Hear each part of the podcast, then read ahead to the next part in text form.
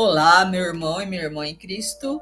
Eu sou a missionária Kátia Tribioli e vou fazer com você a meditação do dia de hoje com base no livro Palavra e Vida.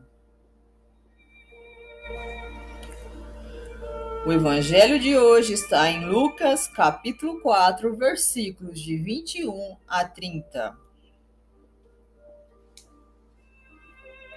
Vamos lembrar do evangelho de domingo passado, onde Jesus, estando no templo, leu a palavra e, acabando de ler, ele disse: Hoje se cumpriu este oráculo que vós acabais de ouvir.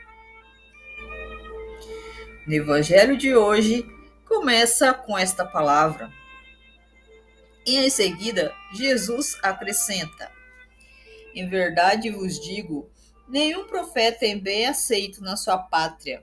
Em verdade vos digo, muitas viúvas havia em Israel no tempo de Elias, quando se fechou o céu por três anos e meio e houve grande fome por toda a terra. Mas a nenhuma delas foi mandado Elias, senão a uma viúva em Sarepta, na Sidônia. Igualmente havia muitos leprosos em Israel no tempo do profeta Eliseu mas nenhum deles foi limpo, senão o sírio Naamã. As pessoas que ali ouviram ficaram com muita raiva de Jesus. Eles queriam colocar Jesus para fora da cidade. Porque, de certa forma, eles entenderam bem o recado. O que Jesus quis dizer aqui? Usando do exemplo das viúvas, havia muitas viúvas, mas somente uma foi privilegiada. Assim também havia muitos leprosos em Israel, mas somente Naamã foi curado. O que isso significa? Significa que todos nós, como povo de Deus, queremos a ação de Deus em nossas vidas, mas nem todos nós receberemos esta ação. E por quê? Acaso Deus faz acepção de pessoas? Não, de forma alguma.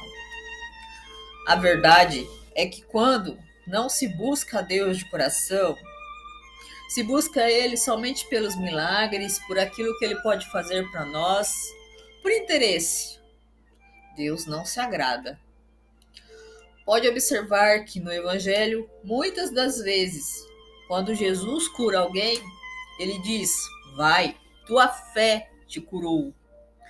Ou seja, Jesus age sim em nossa vida, mas ele não age sozinho.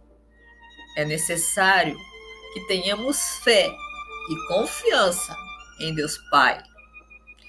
É necessário que tenhamos amor pela causa do Evangelho, que tenhamos coração contrito, que saibamos buscar Deus de coração, porque Deus escolhe os puros de coração e estes verão a Deus. E o que nós aprendemos com este Evangelho? Aprendemos que nós só vamos ver a ação de Deus em nossas vidas quando nos entregarmos por inteiro e completamente a Ele, sem reservas. Que esta palavra possa tocar o seu coração. Fique com a paz de Cristo e a proteção de Maria.